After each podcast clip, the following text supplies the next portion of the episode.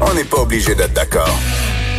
Mon prochain invité est un des premiers patients à avoir été hospitalisé pour le coronavirus au Québec. On peut dire qu'il a été d'une certaine façon un des cobayes, un des cobayes évidemment dans tout ce que ça comprend de plus difficile. Il va nous parler de ce qu'il a vécu. Il s'appelle Pablo Gray. Il est au bout de la ligne. Bonjour, Monsieur Gray.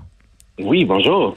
Comment allez-vous, vous qui êtes un, survivant de la COVID-19, un des premiers à l'avoir euh, contracté ou avoir été hospitalisé au Québec? Euh, beaucoup mieux, avec un sentiment de culpabilité quand même. Je suis allé à la clinique pour faire un suivi et je me suis rendu compte qu'ils ont dû fermer pendant deux semaines. Donc, c'est les, les conséquences que, qui a eu un peu mon, mes déplacements lorsque j'ai été diagnostiqué mais ça va bien. Merci. attendez, juste pour replacer dans le contexte, donc quand vous êtes allé à la clinique pour euh, savoir si vous aviez ou pas, une fois que ça a été euh, confirmé que vous l'aviez, la clinique où vous étiez allé a dû fermer pendant deux semaines? Oui, en fait, les, les, je viens juste d'aller. Euh, en fait, c'était mon rendez-vous tout de suite, juste avant de vous parler. Ah, d'accord. et, et c'était mon premier suivi avec mon médecin. Et il m'a dit, écoute, la clinique, une fois, euh, Santé Québec, euh, Santé publique Québec nous a appelé. Moi, comme médecin, j'ai dû m'enfermer pendant deux semaines et euh, la clinique a été fermée pendant deux semaines. Ah oui. Donc, mais je comprends que vous parliez de ce sentiment de culpabilité, Monsieur Gray. En même temps, il faut que vous l'enleviez ce sentiment-là parce que vous n'êtes pas. Non, mais je comprends l'ironie qu'il y a dans vos propos, mais en même temps, ça vous honore parce que ça signifie que vous êtes conscient aussi des, des conséquences que ça peut avoir. Donc, vous avez eu la COVID, ça a frappé très fort dans votre cas. Racontez-nous comment comment ça s'est passé. Ça a été quoi les premiers symptômes et racontez-nous ce que vous avez vécu par la suite. Oui, absolument. En fait, euh, tout a commencé par un voyage. J'ai fait un voyage avec mes deux filles et ma femme était, n'était pas en vacances, alors j'ai parti, je suis parti en République dominicaine pendant deux semaines, pendant une semaine, excusez-moi. Et, euh, au retour, j'ai senti une grande fatigue. J'ai senti euh, des gros mal de tête. Euh, et puis par la suite, c'était la fièvre. On a traité ça comme euh, comme la grippe, donc euh, du mhm. repos avec beaucoup d'eau. Mais la fatigue continuait et là, le 9 mars, j'ai demandé à mon fils de m'amener à la clinique parce que j'arrivais pas à conduire.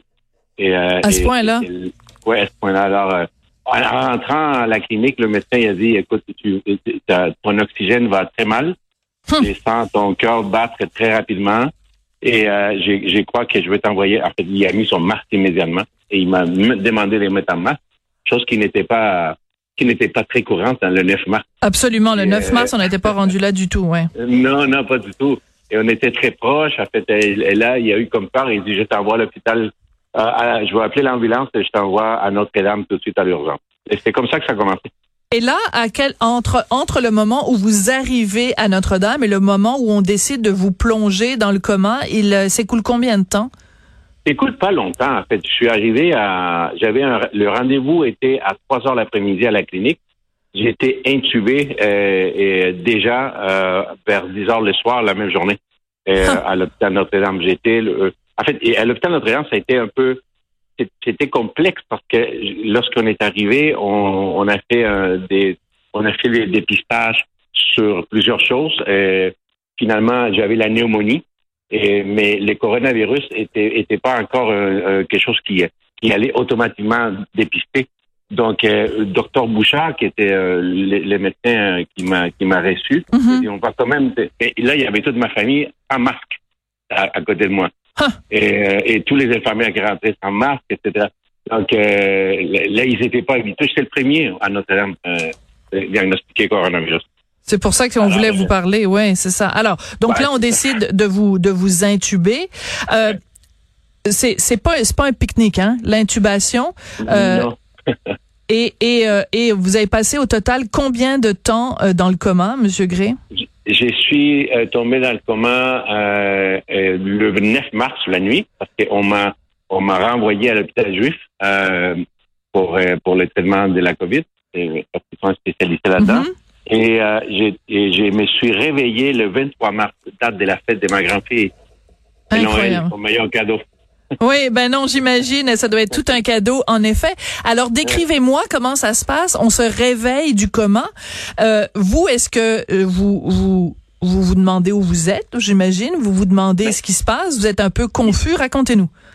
Mais vous, vous, vous passez un, une espèce d'éponge entre la, la virtualité euh, dans un monde parallèle. Le, les COVID, euh, c'est quelque chose qui s'attaque, oui, physiquement aux poumons, euh, aux voies respiratoires, mais s'attaque aussi beaucoup au cerveau, hein, Mhm. euh, au niveau des... euh, puis avec tous les médicaments qu'on vous donne, euh, c'est un monde d'hallucinations horribles qu'on vit pendant, pendant et après. Comme quoi? c'est- de réveiller. Moi, j'ai eu plusieurs. Il y, en a, il, y en a, il y en avait qui s'est répété beaucoup. Il y avait des serpents qui tournaient autour du lit. Sentais les serpents monter sur mon lit. J'avais un couteau que je pouvais avoir accès, mais qui je devais me déplacer. Mon lit était plein des, des, des rassoirs, donc à chaque mouvement, j'ai saigné. Ah et, oui. euh, et, ouais, mais c'était. Et, euh, et j'avais la visite des gens qui étaient déjà décédés dans ma famille, qui venaient m'appuyer. Non. Euh, oui, mon père, que, mon père que j'ai jamais, que j'ai jamais eu des contacts. Je suis pas une personne très, euh, très croyante de ces trucs-là, mais, mais, mais je l'ai vu, il était assis à côté de moi. Et c'était drôle parce que euh, Cuomo de CNN, il a vécu la même histoire. Ah Et mon oui. père, oui, mon père me disait, écoute, si tu vas te battre, tu, tu, tu dois te battre intelligemment. Et- et il m'a posé une question qui était, que pour moi, ça reste aujourd'hui encore très valable. Il m'a Allez-y. il m'a demandé est-ce que tu as encore des trucs à enseigner ou à apprendre dans la vie? Parce que sinon, tu vas peut-être prendre la place de quelqu'un qui va mourir, qui, qui aurait plus de choses à Lui, était très direct, alors il m'a même posé une question très directe. euh, euh, et j'ai dit oui, j'ai encore des, des enfants, j'ai trois enfants, puis j'ai encore euh, la vie à vivre. Alors oui, j'ai des trucs à enseigner, j'ai des trucs à apprendre.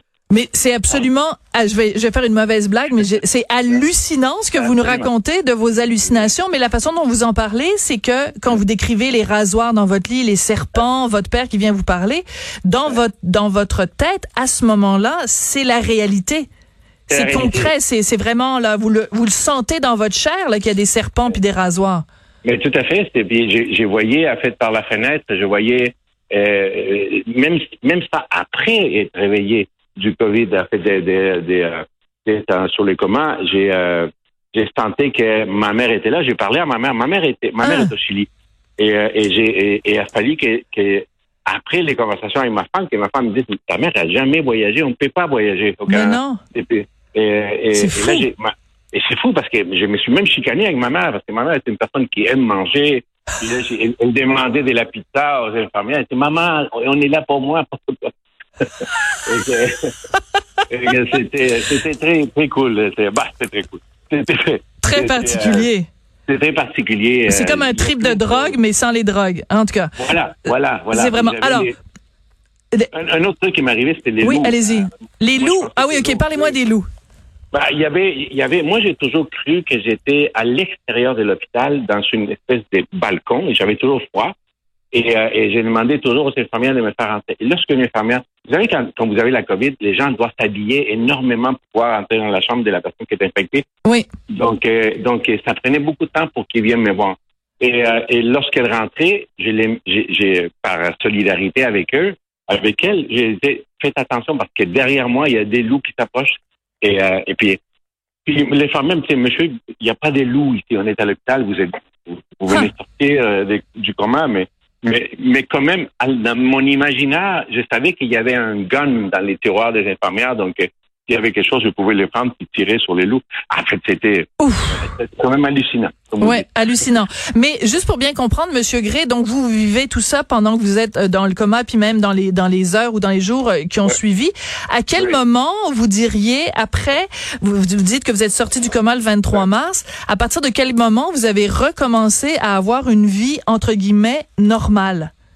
Ben, c'est, je, je dirais que j'ai commencé à prendre conscience à, à environ le 25-26 mars, lorsque j'étais au cinquième étage. Je n'étais plus au neuvième étage où c'est le plus grave, mais j'étais en espèce de cas important en récupération.